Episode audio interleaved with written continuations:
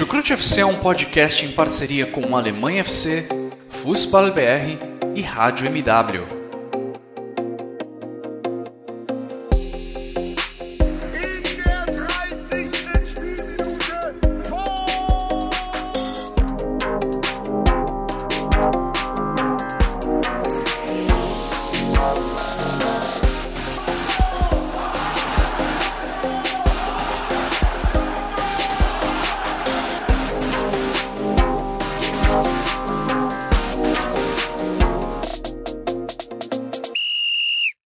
Sejam muito bem-vindos, fãs da Bundesliga. O meu nome é Guilherme Ferreira e eu recebo vocês para mais uma edição do Chucrute FC, uma edição que acontece logo após mais uma derrota histórica da seleção da Alemanha.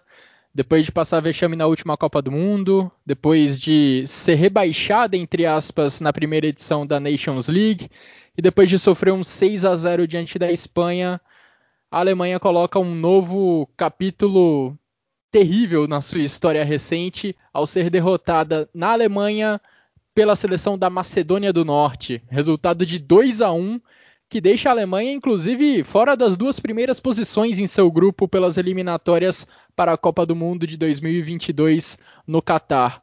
Uma data FIFA que é a primeira desde o anúncio de Joachim Löw, que ele vai deixar a seleção da Alemanha no meio do ano, e uma data FIFA que não traz perspectivas nada boas para o futuro, pelo menos o futuro próximo da equipe dirigida por ele. E para comentar essa partida, mais uma derrota histórica e também os outros dois jogos, as duas vitórias contra Islândia e Romênia, eu tenho, como de costume, outros dois integrantes do Chucrute FC me acompanhando virtualmente. Primeiramente, quero as boas-vindas diretamente do estádio, ou melhor, não do estádio, mas da cidade onde aconteceram dois dos jogos da Alemanha nessa data FIFA, diretamente de Duisburg. Vitor Ravetti, tudo bem com você? Moin, moin, alô, servos. Ah, pois é, né, cara? Assim, fico impressionado. Depois de. Hoje não deu, não deu para repetir o que eu fiz na quinta-feira passada, né? De fui até o estádio, fiz, fiz uns videozinhos, né, com ônibus da, da Alemanha chegando. Aí, pô, ontem, modéstia à parte, eu fiz uma trilha que eu achei que ficou bem legal no Twitter, contando um pouco da cidade de Duisburg e do, do MSV Duisburg, é, falando da história, enfim, do contexto da cidade. É, e aí a Alemanha me prega essa peça, né? Porque justamente quando vem para Duisburg jogar, é, faz esse vexame aí, perde para a Macedônia do Norte. É, sei lá, não perdi jogo de eliminatória há quanto tempo? Porque não, não perdeu. Se eu não me engano, é desde 2001, naquela derrota que também foi histórica contra a Inglaterra, 5 a 1 no Estádio Olímpico de Munique. Pois é, então. Pois é, né? Se foi isso aí, são, são 20 anos aí quase sem perder. É, e, enfim, me perde justamente na cidade que eu moro, depois aí de eu ter. Mas tudo bem, na, nada anula né, os videozinhos lá que eu fiz, essa, essa, esse fio aí que eu recomendo. Se você ainda não viu, vai lá no meu Twitter que achei que ficou legal. É... Você Agora, fez um assim, trabalho eu... melhor do que a seleção da Alemanha, digamos assim. Bom, em relação ao jogo de hoje, não era muito, não era muito difícil, né? Vamos combinar. É, agora, assim, não posso deixar de falar, e aí, saindo um pouco até do mundo do futebol, né? Hoje é dia 31 de março. Não tem como deixar de falar, né? Ni vida, nunca mais, ditadura nunca mais. É, eu sei que vai ter gente aí, espero que não nos nossos ouvintes, sinceramente, mas que vai dizer, ah, não, porque salvou o Brasil do comunismo. Vou, vou só dizer uma coisa: é, se você diz obrigado, militares, graças a vocês o Brasil não é Cuba.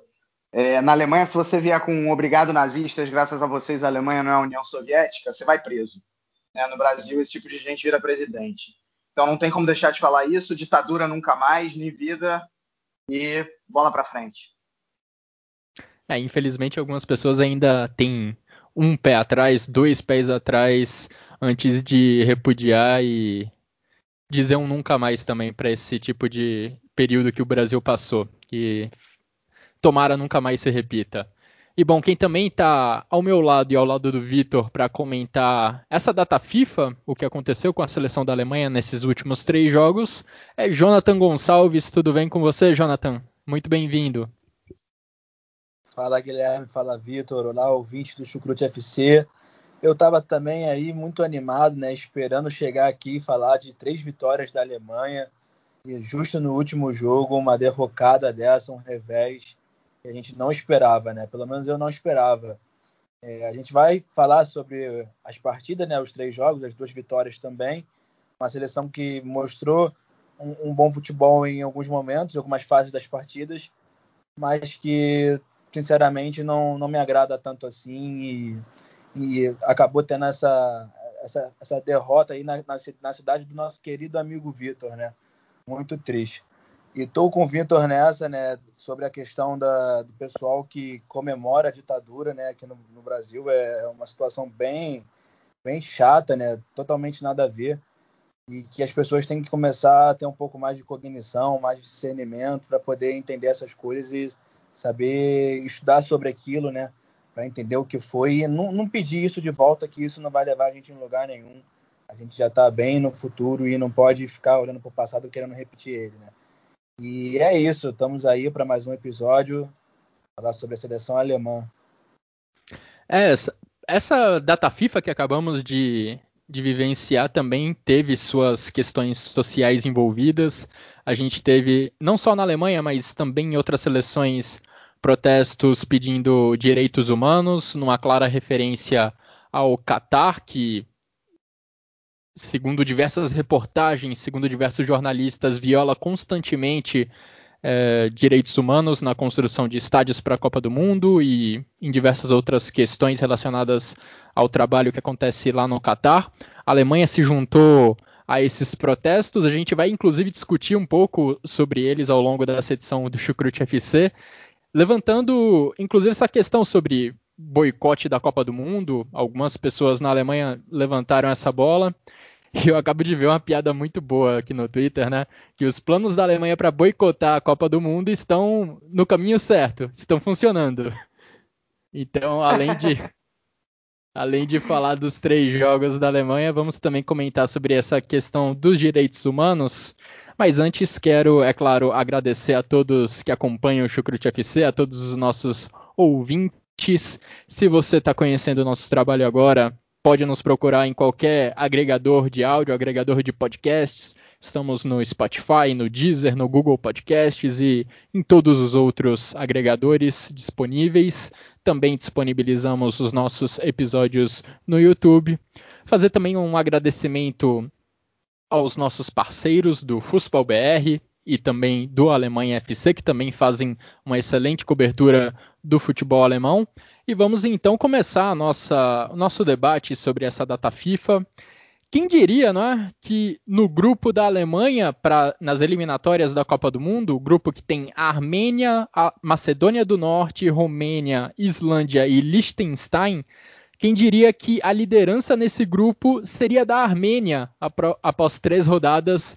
A Armênia com três vitórias em três jogos. A Alemanha ocupa a terceira colocação atrás da Macedônia do Norte. Macedônia que venceu o jogo nessa, nessa quarta-feira em Duisburg, colocando mais uma derrota histórica no histórico recente da, da seleção comandada pelo Joachim Löw, mas essa data FIFA começou com uma vitória segura da Alemanha diante da Islândia.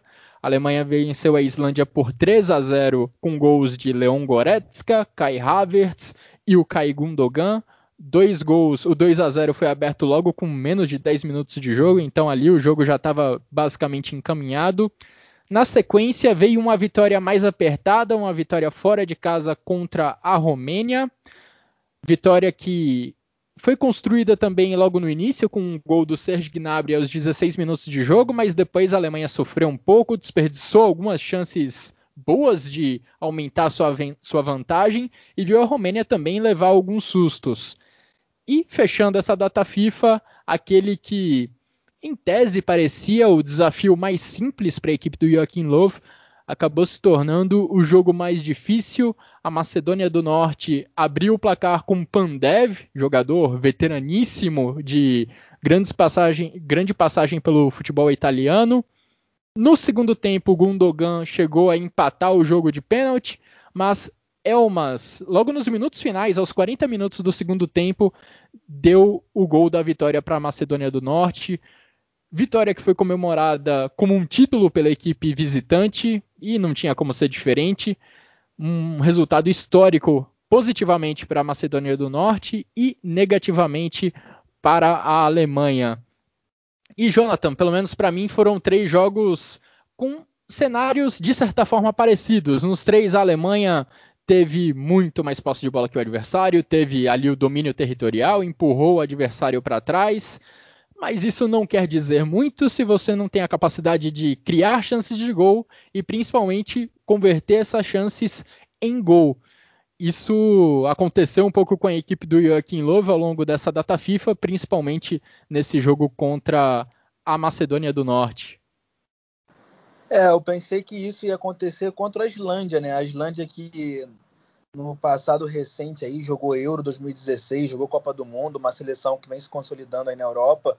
Eu achei que a Alemanha teria um pouco mais de dificuldade, mas não. No primeiro jogo aplicou um 3 a 0 ali no logo no começo do jogo, construindo boas jogadas ali com com o Gnabry jogando centralizado à frente, né?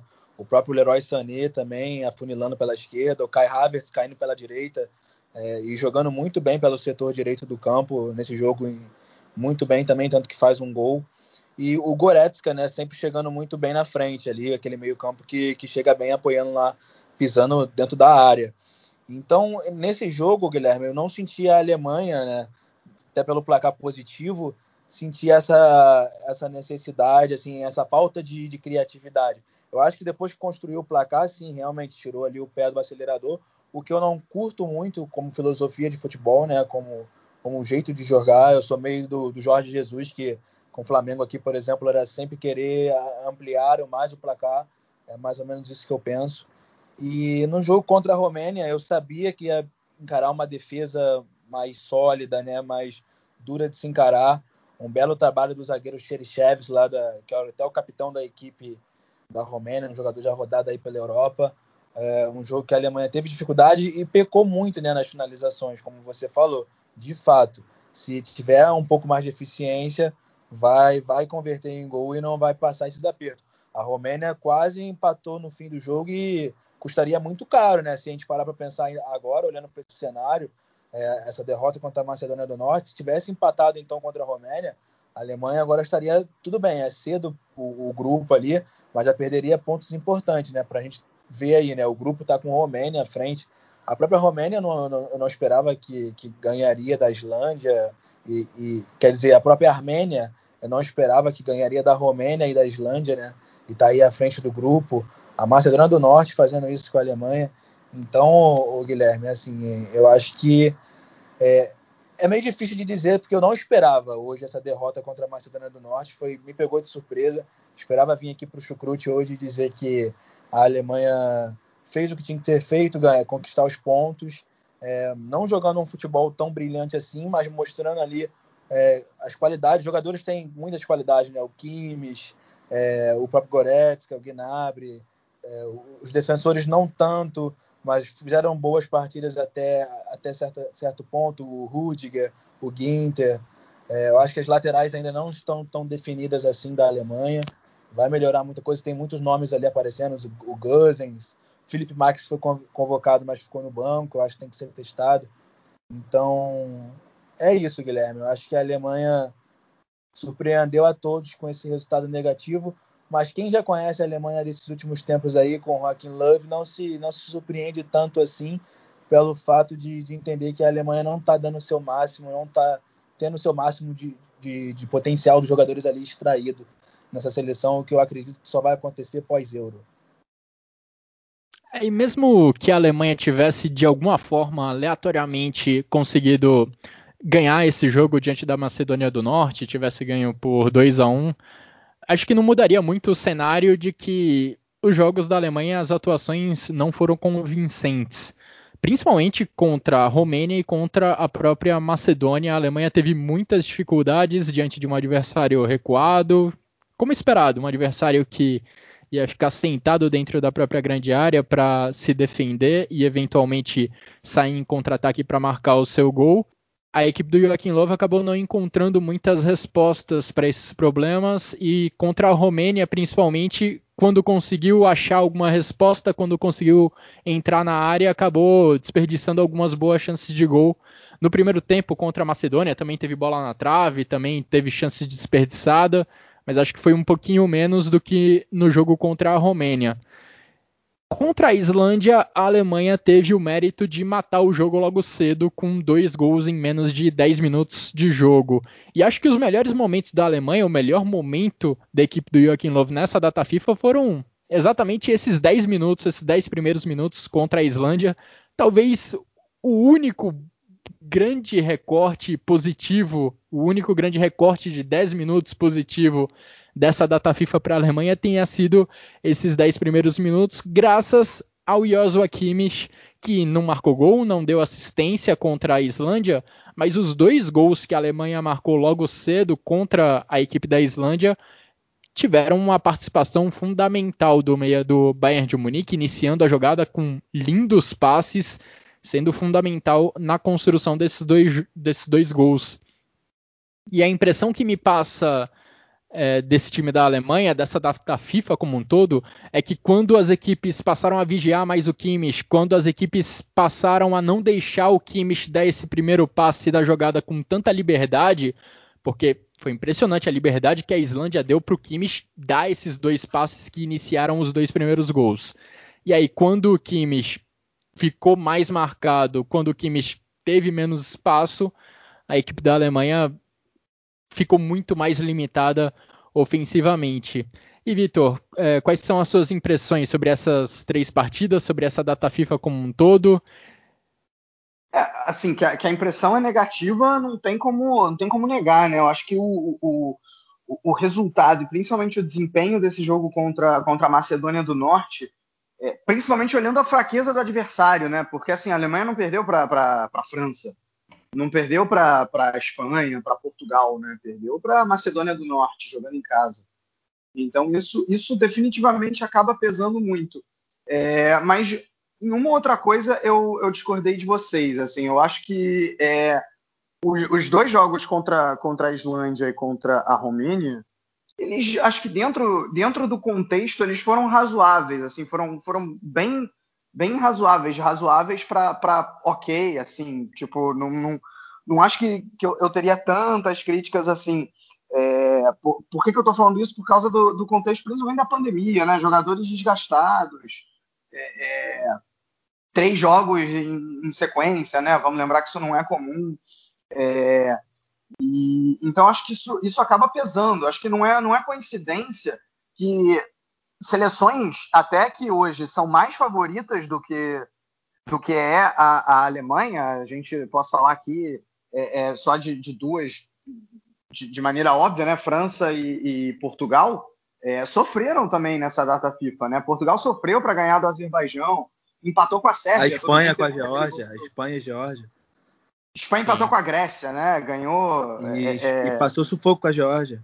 E passou sufoco com a Geórgia. Então, assim, é, todas as seleções estão tendo, tendo uma certa dificuldade, né? 100%, é, ok, a Inglaterra chegou nos 100%, é, a, a, justamente a Armênia, o que é surpresa, e a Itália. É, então, acho que, acho que isso, isso faz diferença, assim. É, e, e como, como eu disse, achei assim, contra. É, me agradou a maneira que a Alemanha jogou contra a Islândia, achei que foi um jogo bom, eu gostei dessa, dessa ideia de colocar o Gnabry centralizado, com, mais, assim, mas com muita movimentação nesse, nesse trio da frente, né? Havertz, Gnabry e, e Sané, claro. O Havertz mais pela direita, o Gnabry normalmente mais por dentro e o Sané mais pela esquerda. Isso nos dois primeiros jogos, porque no jogo de hoje contra a Macedônia do Norte ele veio jogar é, pela direita, estou falando do Sané. É, no jogo contra, contra a Islândia, acho que a leitura que você fez do Kimmich, Guilherme, foi perfeita.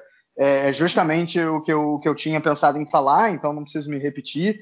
É, acho que não só, não só ele é, caiu de produção em relação a esse jogo contra a Islândia, como o Goretzka e o Gundogan também.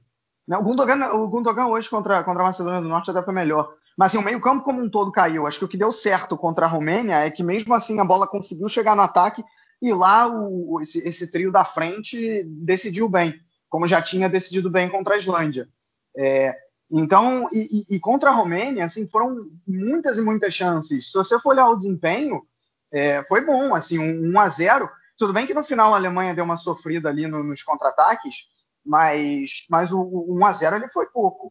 Né, tudo bem, a gente pode fazer a crítica que nesse jogo faltou um atacante matador ali para botar a bola para dentro, faltou um, um Pandev, faltou um, um Miroslav Klose, né? É, ô saudades.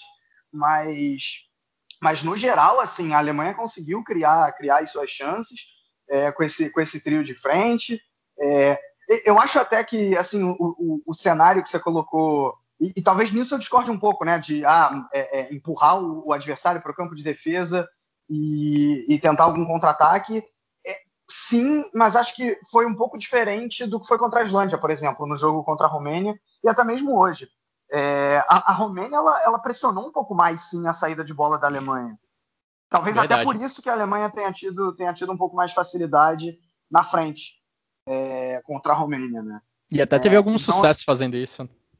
Exatamente, exatamente. É, é, é, a, a Romênia, assim, se não fosse é, porque a Romênia também desperdiçou umas duas ou três chances que poderiam terminar com, com o jogo empatado. O Jonathan falou isso muito bem, né? Então, eu, eu, eu, vi assim alguns pontos positivos é, nessa, nessa data FIFA, principalmente os dois primeiros jogos.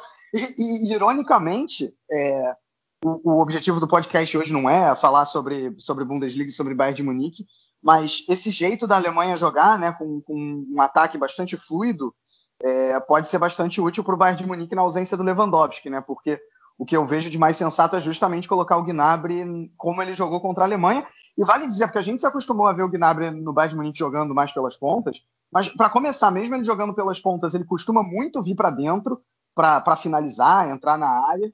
É, e ele, ele não é novidade para ele jogar centralizado, né? Lá no, no, no, no, no Bremen, e principalmente no Hoffenheim, é, era um outro contexto, mas ele, ele jogou assim também. É, então não é, não é exatamente uma novidade. E é algo que o Bayern de Munique pode, pode acabar usufruindo, né? Agora, assim, dito esses pequenos pontos positivos, não tem como deixar de falar. É, é, acho que principalmente hoje, e aí sim, é, o time foi muito mal. Foi muito mal, porque se contra a Romênia você ainda viu justamente esse, esse trio de ataque funcionando bem, é, o time conseguindo em vários momentos envolver a defesa da Romênia, cara, contra a Macedônia do Norte isso não aconteceu, sabe? A Alemanha não foi. Teve ali a bola na trave do Goretzka no primeiro tempo. É, sabe, teve uma, uma, uma chance aqui e outra ali, mas foi, tirando isso, aquela posse de bola estéreo, troca de passe para lá e para cá, e, e, nada além disso. E uma defesa que, quando, estava sem a bola, completamente desorganizada, né? É, é, então, e, e, a Macedônia do Norte se aproveitou disso em dois lances é, muito bem executados. Ainda teve um pênalti não marcado, né? Quando, é, logo depois do, do pênalti bem convertido pelo Gundogan é, que já poderia dar o 2 a 1 ali. Uh, e, mas, o próprio, é, é, e o próprio pênalti que deram para a Alemanha, eu acho que eu já tive esbarrões mais fortes em amigos meus e não precisei pedir desculpa. ah, cara, esse, esse, Não, o pênalti da Alemanha eu achei que foi é, bem marcado. É, é, eu acho que, acho que dava pra marcar. Brin tô, tô, brincando, acho que dava pra marcar, mas foi um contato ali. Foi, foi no limite. É, aí é, eu acho que ele toma uma rasteira, assim. Eu, sei lá, não, não, não vejo muita maneira okay. de não marcar esse pênalti, não. Mas, mas ok, assim, é, é, é discutível. Definitivamente é, discutível. Agora, agora o, o pênalti da Irlanda do Norte talvez não seja, né? Da Irlanda do Norte. Macedônia. Da Macedônia do Norte talvez não seja, né? É, é. esse sim foi, assim, foi, foi um pênalti não marcado é, e que, claro, para o lado da Macedônia do Norte, ainda bem que, que não fez falta, né? É, e, e, bom, não tem também como não falar do gol que o Timo Werner perdeu. É, ele, ele tem, tem aquela página no, no Twitter, não sei se vocês já viram, né? O perdão com perdão do palavrão, mas o, o, não, não é Ensina Romário. Poderia ser Ensina Romário também, porque o Romário tem. Aliás, no jogo de hoje poderia ser Ensina Pandev, né? Porque o Pandev converteu uma chance parecida. lá, Pandev lá é relíquia do futebol. Seus, é, lá no alto dos seus 40 anos. Não, mas a página que eu ia citar, é a página do Twitter com perdão do palavrão, é o antes de dar a merda, né? E aí poderia ser o um momento em que o Werner entra para a saída do Havertz. Porque, cara, ele, ele perde o gol que ia fazer com que a Alemanha tomasse a liderança da partida, fizesse 2 a 1 um, ele praticamente fura a bola, é, e, enfim. cara, dá para dizer que ele foi o flop do jogo de hoje. Não é, acho que não é, não é exagero. É, agora sim. Sim, quando então, você falou, Vitor, que sentia a falta do close, eu pensei justamente isso, né? Porque a Alemanha sente essa dificuldade de ter um homem de referência ali na frente hoje em dia e o Timo Werner não tem entregado isso para a Alemanha. Lá no Chelsea ele até melhorou um pouco com a chegada do Thomas Tuchel, mas também tá, não tá aquele Werner que a gente viu em boas fases do Leipzig, né? É, não, e, e... bom, eu, eu, concordo plenamente com você. Agora, assim, você exigir do Timo Werner que ele seja um close é, assim, é, não dá, porque são características completamente diferentes. Sim, sim, é. mas é o que tentam fazer, né? O que o Joaquim Love tenta fazer um pouco, né? E já não é de hoje. Bom, é, é, a, a, posição eu acho até que, que, que, ele tem jogado assim, né? Tanto é que o, na Copa do Mundo o melhor momento do Werner foi justamente quando ele foi puxado para a ponta. É, e, e no, no, jogo contra a Suécia. Porque tirando isso foi, foi completamente mal. Agora, agora sim, e, e, aí eu queria justamente pegar o gancho das boas fases do Leipzig, porque eu já vi muita gente é, é falando, ah, como o Timo Werner é uma piada e não sei o quê, e não, não tem como ele jogar bem gente, assim, vamos com. É, agora eu vou de dois vamos com muita calma, né? O primeiro é justamente em relação ao Timo Werner. Cara, ele, ele não fez uma temporada boa no Leipzig. Ele fez três temporadas boas no Leipzig, fora as temporadas anteriores pelo Stuttgart. Assim, ele, ele, ele, é, ele foi na Alemanha um jogador constante. Claro que de, em certos momentos, em algumas temporadas, teve, teve seus momentos baixos, mas assim, não é, ele, ele foi, ele teve uma certa consistência. E talvez essa não seja a melhor temporada dele, é, e não venha me dizer que é porque ele foi para a Premier League, a Premier League é mais difícil e não sei o quê, com esse papinho que ele próprio é, pregou quando chegou Sim. no Chelsea e não estava indo bem, que é ridículo assim. Não, ele tá mal, ele tá mal. Agora é, é, não, não tem porquê, não tem porquê queimar. É, então, por outro lado, outro jogador que foi muito criticado no Chelsea, que foi, que foi o Havertz, é, hoje não foi tão bem, mas nos dois primeiros jogos talvez tenha sido. Se você, se você levar em conta que o Kimmich não foi tão bem contra a Romênia, o Havertz acho que teve mais, é, é, mais consistência, mais regularidade nesses dois primeiros jogos, talvez tenha sido o principal nome da Alemanha na data FIFA. Né? É, e, e, bom, o segundo, vamos com calma, assim, tudo bem, o Twitter lá vale pela piada do, do que você falou, Guilherme. A Alemanha está se esforçando para boicotar dentro de campo a sua classificação para a Copa. Assim, cara, tem que acontecer uma catástrofe muito maior do que foi a eliminação em 2018, do que foi a derrota por 6 a 0 para a Espanha e do que foi essa derrota de 2 a 1 para a Macedônia do Norte para a Alemanha não ir para a Copa, sabe? Porque, cara, esse grupo, as seleções são muito mais fracas. É, então, assim, a tendência é que a Armênia e a Macedônia do Norte não se segurem, né? É. é, é então, sabe, até porque, vislumbrando a luz no fim do túnel, depois da Euro, o Joaquim Low vai embora e, é, e aí entra alguém melhor que ele, pelo menos para esse momento da Mannschaft. Então, sabe, vamos com calma. Talvez a, a preocupação é mais no curto prazo em relação à Euro, porque o time não foi bem, e aí volta lá a velha discussão de se não é a hora de voltar com Hummels, Boateng e, e barra ou Miller, né? É, mas a, preocupação é mais no curto prazo para a Euro do que numa classificação para a Copa do Mundo. Não, de fato. E não vamos, não vamos esquecer, com algum distanciamento desse momento, acho que todos vão lembrar disso, que o Joachim Löw é sim um dos grandes treinadores da história da seleção da Alemanha, mas de fato, nesse momento, ter um impulso novo, ter um gás novo, parece que vai fazer bem para a seleção da Alemanha depois da Euro. E de fato, a seleção da Alemanha vai precisar se esforçar muito mais do que se vem se esforçando para conseguir ficar ameaçada de não ir para a próxima Copa do Mundo, a Copa do Mundo de 2022. Agora, Jonathan, queria falar com você um pouquinho mais sobre essa questão do centroavante mesmo, né? esses dias, durante essa data FIFA, eu até vi uma montagem no Twitter falando sobre como o Joaquim Löw tem à sua disposição uma enorme safra de meio-campistas, de jogadores ali de meio-campo.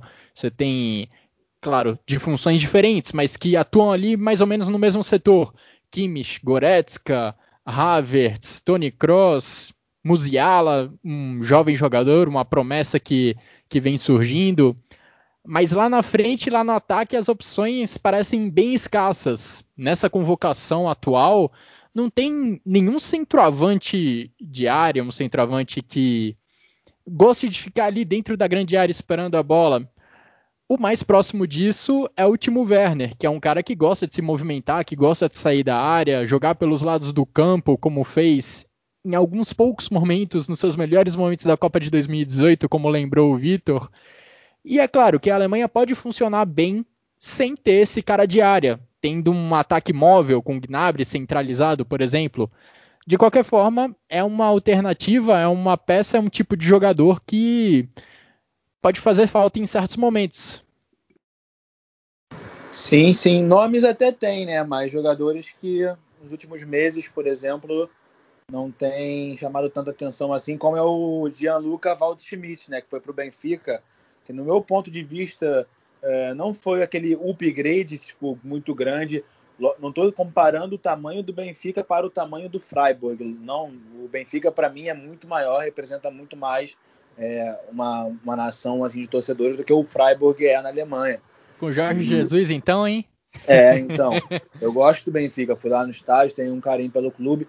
Então, acho que o Schmidt ter ido para Portugal, ele não deu um up na carreira como ele poderia talvez dar dentro da própria Bundesliga ou indo para um campeonato mais competitivo na Europa, porque é um jogador que mostrou talento no, na Euro Sub-21 é, em 2017, se não me engano, ou 18. A gente já vai falar da Euro Sub-21 daqui a pouco. E, assim, já teve suas chances na seleção principal, não se provou tanto, mas era um jogador que deveria ser mais apostado mas como eu disse, não tem brilhado tanto assim em Portugal. O Kevin Folland, que está no Mônaco, até tem jogado bem no campeonato francês, mas a gente já conversou sobre isso aqui no Chucrute FC, né? A gente não entende o porquê do Joaquim Love não olhar para ele, não dar uma chance a ele. Ele poderia ser sim um homem ali no ataque da Alemanha, talvez não que fizesse tanta diferença, mas que poderia ser ali.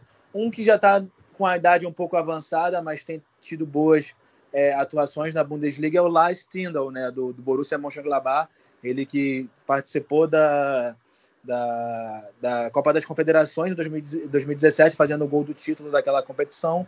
É um jogador que está jogando bem no momento. Eu acho que seleção é muito isso, né? É o momento. Se o jogador está numa fase boa, ele tem que ir para a seleção, é o que eu vejo. E poderia sim ser uma das opções. Só que nesse fim de ciclo do, do Joaquim Love, eu acho que ele vai ficar bem restrito a esses jogadores que ele vem convocando é, no, no, atual momento. Um outro jogador que é para o meio-campo, né, que é muito citado na Alemanha, que é estranho não ter oportunidades, é o Maximilian Arnold do, do Wolfsburg, que eu também acho sim, também já mostrou nas camadas mais jovens da seleção que tem muito talento, já mostrando a Bundesliga pelo Wolfsburg, que vive boa fase na Bundesliga. Então é, é, uma, é uma geração que eu acho que vai ser mais vista assim que o Joaquim Love sair é, da, da seleção alemã. Então, assim, para o ataque ali, o, Guilherme, você tem alguns nomes sim, né? Mas vai muito do esquema, como o Love vai querer usar esse time. E eu acho que nesse fim de ciclo ele não vai querer dar mais chances para esses velhos nomes ou aqueles que ele nunca olhou, como é o caso do, do Kevin Folland. É, eu acho que para ou Hummels, ou Boateng, ou Miller, ou dois deles, ou talvez até três, a oportunidade talvez só venha mesmo. Aliás, se vier, só vai ser na Euro no meio do ano. E seria uma narrativa muito curiosa, para dizer o mínimo, se com esses jogadores a Alemanha conseguisse dar a volta por cima ou retomar um caminho promissor, mesmo que sem o título da Euro. E só para não deixar passar também, a gente ao longo das últimas datas FIFA vem vendo Joachim Löw, vinha vendo Joachim Löw alternar o esquema tático da equipe da Alemanha. Às vezes jogava com três zagueiros, às vezes jogava com uma linha de quatro, e nesses três jogos deu para ver que ele fez uma espécie de híbrido. Quando a Alemanha não tinha a bola, era linha de quatro, dava para ver claramente os dois zagueiros, Rudiger e Ginter, com os laterais. Nos dois primeiros jogos eram Henrican e Klosterman, hoje contra a Macedônia do Norte eram Robin Gosens de um lado e do outro, quem que era mesmo? Ginter. Deu bra... Era o Ginter. Matias Ginter. Era o Exatamente. Ginter e o Ginter... Rudiger no, no miolo de zaga. Exatamente, Vitor. E com a bola dava para ver que o esquema tático, que a formação era bem diferente. Eram três zagueiros, um dos laterais tinha liberdade total para avançar. No caso dos, dos, dois primeiros jogos era o Klosterman pela direita, no caso de hoje contra a Macedônia foi o Gozens pela esquerda. E do, na outra ala, né, na ala oposta a esse lateral com mais liberdade, ficava sempre o Leroy Sané, o jogador do Bayern de Munique, também com corredor aberto para avançar e jogar em velocidade usando os dribles. Mas não importa a ordem das engrenagens, como as engrenagens estão organizadas, se a máquina como um todo não consegue funcionar bem e por boa parte dessa data FIFA a gente conseguiu ver que a máquina, que a seleção da Alemanha como um todo, ainda precisa de, de melhoras consideráveis. Por mais que, como o Vitor falou, não foi só a Alemanha que sofreu durante essa data FIFA, outras seleções poderosas, outras seleções fortes também tiveram dificuldades contra equipes de menos tradição, mas a Alemanha já vem aí numa sequência mais longa, uma sequência de resultados negativos mais longa e preocupante também. E alguns jogadores que eu queria citar, né, que eu gostei bastante da, da forma como jogou, é, desempenho individual, é o Gundogan, ele que vai enfrentar né, em breve o Dortmund contra. É, vai enfrentar o Dortmund pelo Manchester City, né, pela Champions League, e vai ser um reencontro. Ele está jogando, jogando muito, numa boa fase pelo clube, pela seleção.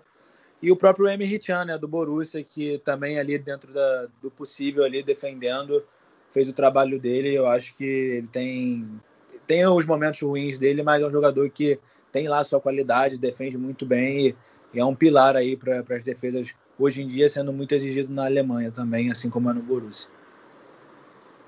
É, pois é, Henrique que foi quase um canivete suíço para o Joachim Löw nessa data FIFA, jogando como zagueiro, jogando quase como um lateral às vezes. Ao longo de toda essa temporada ele vem sendo bem versátil o jogador do Borussia Dortmund.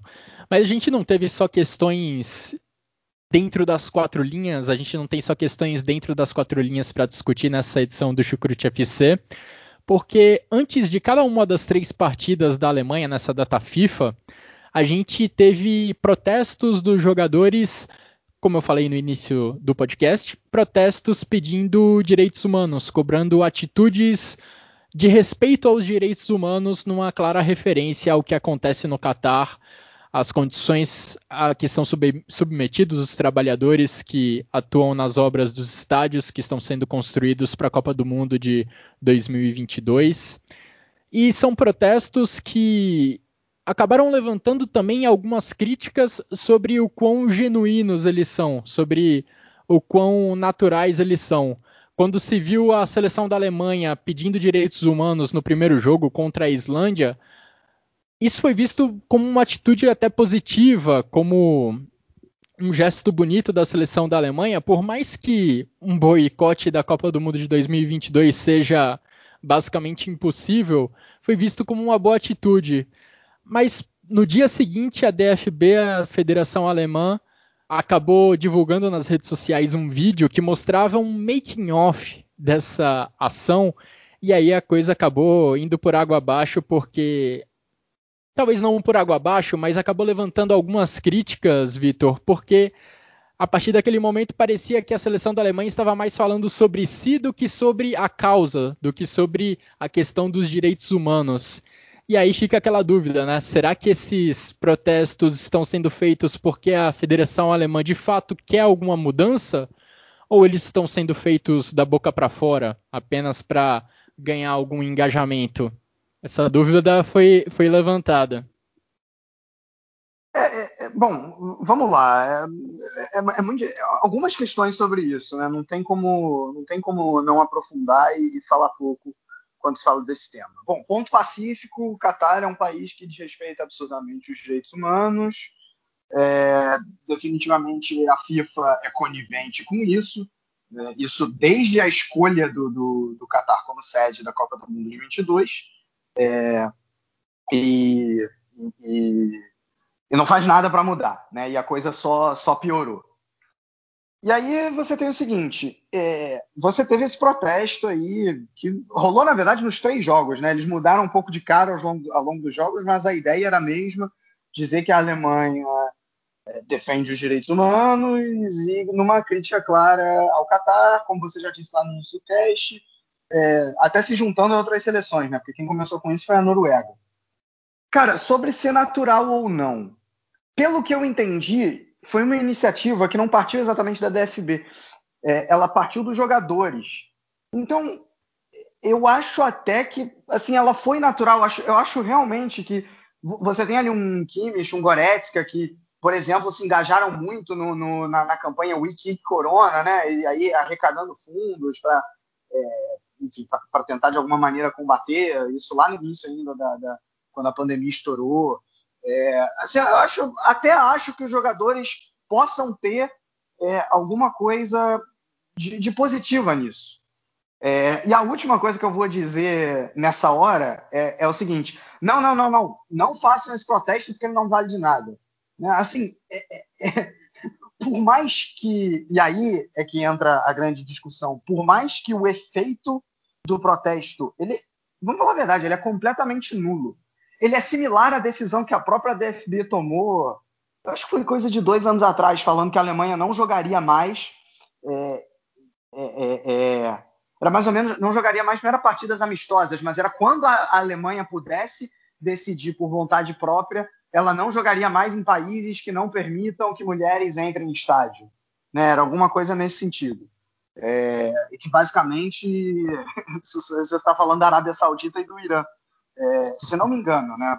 Por que eu estou dizendo isso? Porque o Qatar não entra nesse quesito. É, entra em muitos outros, como direitos humanos, mas não entra nesse porque é permitido, enfim, as mulheres podem frequentar o estádio no, no Catar. Né? Então, assim, e qual foi o efeito dessa decisão da DFB? Nenhum, porque a Alemanha nunca vai jogar com a Arábia Saudita na Arábia Saudita, a não ser numa Copa do Mundo, mas aí não é a própria decisão da Alemanha. Foi a FIFA que decidiu jogar a Copa do Mundo lá, então nesse caso a Alemanha iria.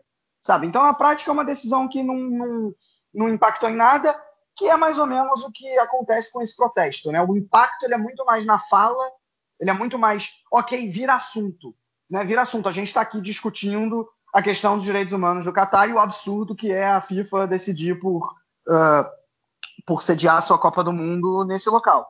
Né? Então, assim, gera alguma positividade. positividade. Só que ela é, ela é muito pequena. É, é, ela, ela, ela, ganharia alguma ação realmente se fosse se fosse um boicote.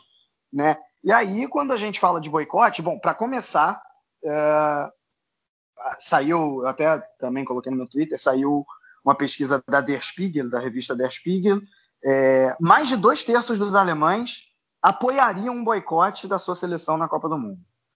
É, bom, claro que aí entra gente também que não gosta de futebol, então pode ter algum viés nisso, porque, sei lá, de repente se a Copa fosse no país que mais respeita direitos humanos no mundo, o cara que não gosta de futebol ia dizer, não, quero que boicote mesmo, não quero saber nada de futebol. Entendeu? Então, pode ter algum viés, mas não deixa de ser surpreendente, porque a Alemanha é um país em que normalmente as pessoas gostam de futebol. É, 67%, 68%, 67%. Acho que a, a distância uma... da Copa acho que também pesa um pouco nesse resultado, né? Com certeza, com certeza. A distância da Copa, e aí o momento, o, o, o, o, protesto, o protesto em si também, né? E aí entra o que a gente está falando, se fala do assunto, e isso é positivo, né? Pelo menos talvez constranja um pouco a FIFA, constranja um pouco o, o, o Qatar nesse sentido, entendeu? Eu gostaria, eu me juntaria a esses 67% e, cara, quero que a Alemanha boicote, sabe? Tipo, acho que seria sensacional ver jogadores do, do pote de um Messi, de um Cristiano Ronaldo dizendo não, falando não, cara, não, não vou jogar a Copa do Mundo num país em que 6.500 trabalhadores morreram, sabe? É, não, não, não vou fazer isso, né? É, é, então, é, e, e, aí vai até minha crítica para o Kimmich nesse sentido, né? Porque ele disse assim, é, acho que ele foi perguntado sobre o boicote, ele disse, ah, esse boicote ele tinha que existir 10 anos atrás e não agora.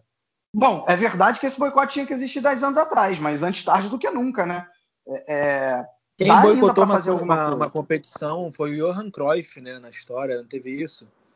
A Copa de 78 não, na Argentina. A Copa de 78, mas ali, é, mas ali não, não, assim, acho que não foi exatamente uma, um, uma questão por conta da ditadura argentina, não. É, teve, teve questão pessoal ali também. É, é, não, não, sei se foi exatamente por ser uma, uma, uma, ditadura, não. Acho que aí talvez tenha, tenha um certo superdimensionamento no Cruyff em relação a isso, sem tirar toda né, todo, todo o ser político que era o Cruyff, é, mas acho que nessa não, não tá muito ligado, não. É, mas seja como for, é, e eu gostaria muito que, cara, em 78 o Brasil tivesse é, é, tivesse boicotado a, Copa da Argentina por a Argentina ser uma ditadura. O problema é que o Brasil também era, enfim, também já falamos nisso no, no início do cast. É, então, voltando para a questão da, da, Alemanha, então, assim, é, acho.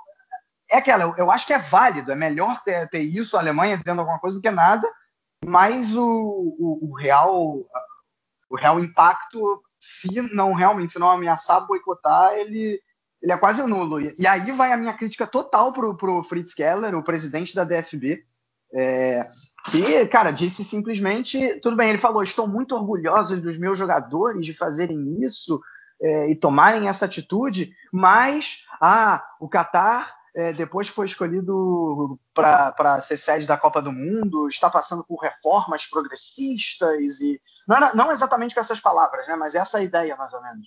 É, e está melhorando a sua situação. Ah, cara, vai passar pano para país que respeita direitos humanos na, na, na Conchinchina, né, cara?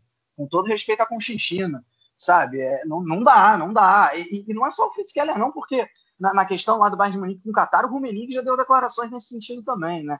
Então, assim, isso é, é um absurdo. Tipo, porra, cara, não, não quer, não quer, é, é, não quer, não quer boicotar, não, não, não boicota, mas também não vem dizer que, que a coisa tá melhorando no Catar, sabe? Pô, é, cara, não, não dá para aceitar um negócio desse. E me surpreende de um, de um cara que tem uma, uma certa história é, dentro do Freiburg, porque é, para quem não sabe, cara, o, o, a gente fala muito do, do São Paulo do União Berlim como times que defendem a pauta progressista, não sei o quê, né, é, contra a homofobia, contra racismo, né, coisas que, aliás, muitos clubes na Alemanha têm, mas em especial justamente esses dois, e o Freiburg não está muito atrás, não, sabe? É, viu, viu, um presidente da DFB que, que já, já foi dirigente no Freiburg falar um negócio desse, cara, isso, isso eu lamento muito. Assim, ok, legal. Eu não vou, eu não vou dar aplausos para os jogadores que fizeram isso. Eu acho que aplausos é exagero demais, ou algo que demais. Eu não vou, não vou colocar nenhum glamour, mas ok, acho que tem a sua validade o protesto. Agora, a fala do presidente, essa tem meu repúdio total. Eu até aproveitei aqui para dar uma pesquisa rápida sobre a questão do Cruyff em 78 e, de fato, não teve, segundo o próprio Cruyff, não teve relação com a ditadura argentina. Em 77, um ano antes, a família do Cruyff tinha passado por uma, tinha sofrido uma tentativa de ah, sequestro. Isso. Aí, por conta disso, o Cruyff preferiu se aposentar da seleção da Holanda, preferiu ficar mais tempo ao lado da família em vez de passar semanas longe lá na Argentina. Mas voltando para essa questão dos direitos humanos e tudo que envolve a Federação da Alemanha, eu acho que é muito mais uma questão da DFB mesmo, né? Porque não adianta muito você promover esse tipo de protesto, esse tipo de ação pedindo direitos humanos, cobrando direitos humanos, quando essas palavras não se convertem em ações, né? E não só o Catar, a própria Arábia Saudita, ela tem recebido diversos grandes eventos esportivos ao longo dos últimos anos, como uma forma de tentar melhorar a imagem desses países diante do mundo. E em troca desses eventos esportivos, muitas personalidades do esporte de outras áreas têm, de certa forma, cobertado, têm, de certa forma, ignorado essas violações de, de direitos humanos e esses retrocessos que acontecem no Catar, na Arábia Saudita, principalmente.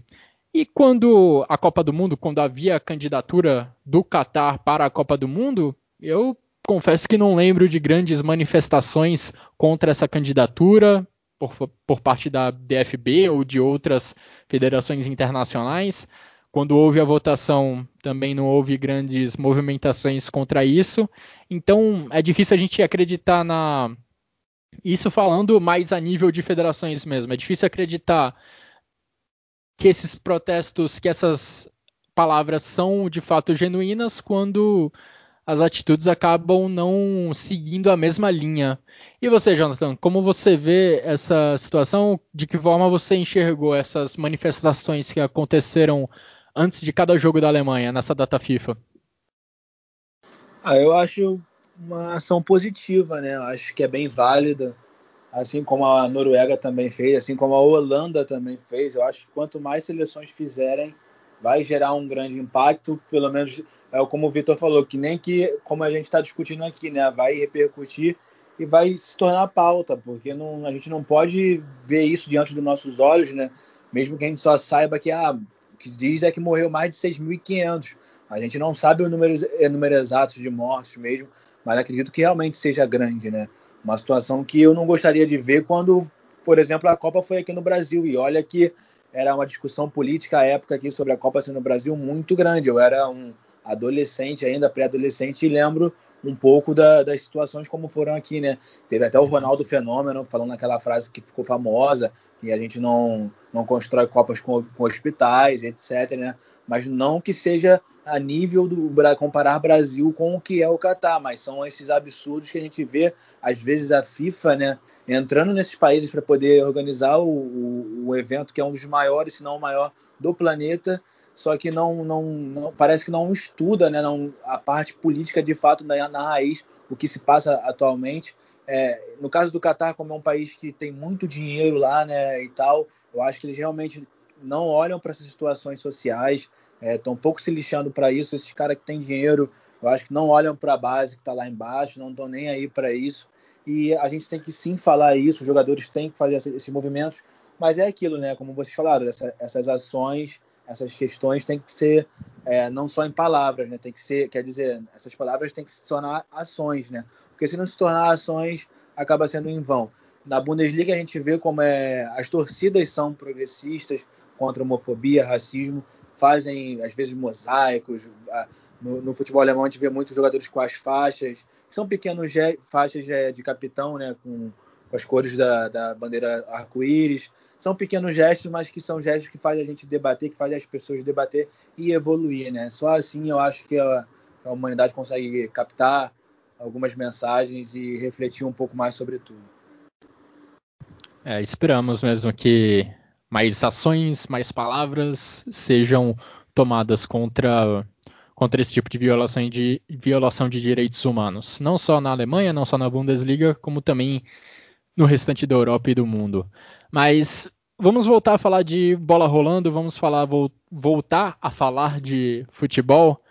Jonathan, queria ouvir de você sobre a participação da Alemanha na Euro Sub-21, torneio que está acontecendo, está em andamento e a Alemanha conseguiu classificação para as quartas de final. A fase de grupos já foi encerrada, as quartas de final vêm a seguir e a Alemanha está no mata-mata. É, Guilherme, a Alemanha que teve uma primeira partida boa ali contra a Hungria, né, aplicando 3 a 0. É, alguns jogadores bons, mas outros nem tanto. Eu acho uma geração, falando de um modo geral, bem, bem limitada. É, os destaques são o Ridley Baco, né? O Ridley Baco que está aí no, no Wolfsburg jogando muito, ex-Mainz, jogador que está destacando muito pelo setor direito do campo, é, jogando ali pelo flanco. Ele não está nem jogando de lateral direito, mas sim de, de como se fosse um meia direita ali pelo flanco direito. É, no meio campo, o Niklas Dorsch, que jogou pela base do Bayern de Munique, é, hoje em dia está no Gent, ex-Radenheim também, hoje em dia está no Gent da Bélgica, fazendo um meio ali muito bom com o Arne Meyer, que está no Union Berlin ali construindo as jogadas. É, a Alemanha ganhou o primeiro jogo, mas no segundo jogo contra a Holanda, aquele, aquela falha grotesca do goleiro Finn Damen, o goleiro do mais 05 e a Alemanha acabou empatando. Quem fez o gol foi o Kluivert, né? O Kluivert aí, filho do Patrick Kluivert, jogador do RB Leipzig hoje em dia, o Justin Kluivert que fez o gol. A Alemanha empatou esse jogo e se complicou para o último jogo contra a Romênia, né? Que era para esperar assim, ah, a Alemanha vai vencer com, com o elenco que tem, comparada até mesmo sobre o sub-21, né? Alguns jogadores de 23 anos, 22 anos, mas é sub-21 campeonato. E passou mal também, não conseguiu conclu concluir as situações em gol, olhando até como se fosse a seleção profissional, a mesma coisa, é, ficou num 0 a 0 ali, quase sofrendo também gol da Romênia, tendo bola na trave, sendo um desespero. E no fim das contas se classificou no grupo A em segundo, né, com cinco pontos. A Romênia, que ficou em terceiro, também teve cinco pontos, né? Foi pelo saldo de gol que a Alemanha avançou. Então, assim, Guilherme, eu acho que é uma seleção, uma geração bem limitada. Tem ali seus é, jogadores ali com desempenho individual individual bons, mas que, sinceramente, eu não acredito que vá ser campeão campeão dessa Euro Sub-21 não. Lembrando que a Alemanha tem chegado nas finais, aí tem sido campeão da Euro Sub-21 nos últimos anos, né? Na última foi vice, mas na penúltima foi campeã e tem qualidade, né? Geralmente para ganhar a competição, mas não estou gostando muito dessa, dessa, dessa geração que vai enfrentar a seleção da Dinamarca, né? Na próxima fase e aí eu não sei o que o que esperar, sinceramente porque, como eu disse, não estão entregando um futebol tão, tão bom assim. O, o, o, jogador ali da frente que tem chamado um pouco a atenção é o Nemecha. O Nemecha que jogou no Manchester City, está hoje em dia no futebol belga, belga, mas ele também perdeu um pênalti nesse jogo contra a Romênia no último jogo. E, sinceramente, não acho que é um jogador que vá decidir para a Alemanha até o fim da, do torneio. Então, é, é esperar esse jogo contra a Dinamarca aí Vamos ver o que a gente pode ver dessa seleção do Stefan Kuntz. Enquanto tem data FIFA para os homens, tem bola rolando para as mulheres e em competição grande na Champions League feminina. E nessa quarta-feira, em que estamos gravando essa edição do Chucrute FC, a gente teve a eliminação do Wolfsburg nas quartas de final contra o Chelsea. O Wolfsburg já tinha perdido o jogo de ida por 2 a 1. Os dois jogos desse confronto foram disputados em Budapeste, na Hungria, novamente em razão de restrições de viagem né, impostas pela pandemia do coronavírus. Os dois jogos foram disputados em Budapeste. O jogo de ida, o Chelsea venceu por 2 a 1, mesmo com o Wolfsburg desperdiçando algumas chances claríssimas de gol. O Wolfsburg poderia tranquilamente ter saído dessa partida com um resultado melhor. E aí, no jogo de volta, o Chelsea matou o Wolfsburg, fez 3 a 0 no placar, no placar agregado 5 a 1 para a equipe do Chelsea. E uma curiosidade é que há três anos, na temporada 17-18, Chelsea e Wolfsburg também se enfrentaram na Champions League feminina, mas na semifinal. E naquela temporada o Wolfsburg tinha derrotado a equipe inglesa por 5 a 1 no placar agregado. E agora, três anos depois, o Chelsea dá o troco pelo mesmo placar não dá para dizer que o Wolfsburg regrediu tudo isso ou que o Chelsea evoluiu tudo isso, mas é fato que os clubes ingleses estão recebendo um investimento muito mais considerável ao longo das últimas temporadas. É bom o Wolfsburg ficar atento porque vai ser difícil competir com essas equipes da Inglaterra ao longo das próximas temporadas. Já o Bayern de Munique, o outro representante da Alemanha nessa Champions League feminina, venceu com tranquilidade o Rosengard da Suécia no jogo de ida. A equipe dirigida pelo Jens Scheuer venceu por 3 a 0 jogando em Munique. O jogo de volta acontece nesse primeiro de abril, nesta quinta-feira. Resultado confortável para a equipe do Bayern de Munique garantir uma vaga nas semifinais da Champions League feminina. E se avançar, se confirmar a classificação, enfrenta exatamente o Chelsea, que derrotou o Wolfsburg, que eliminou o Wolfsburg nessas quartas de final. E assim a gente chega ao final dessa edição do Chucrute FC, edição em que destacamos muito o que aconteceu com a seleção da Alemanha, que teve mais um resultado extremamente negativo.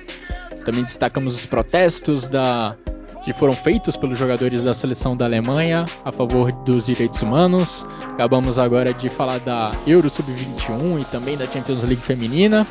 Agradeço ao Vitor e ao Jonathan pelos comentários, pelas análises e agradeço a todos que nos acompanharam até aqui.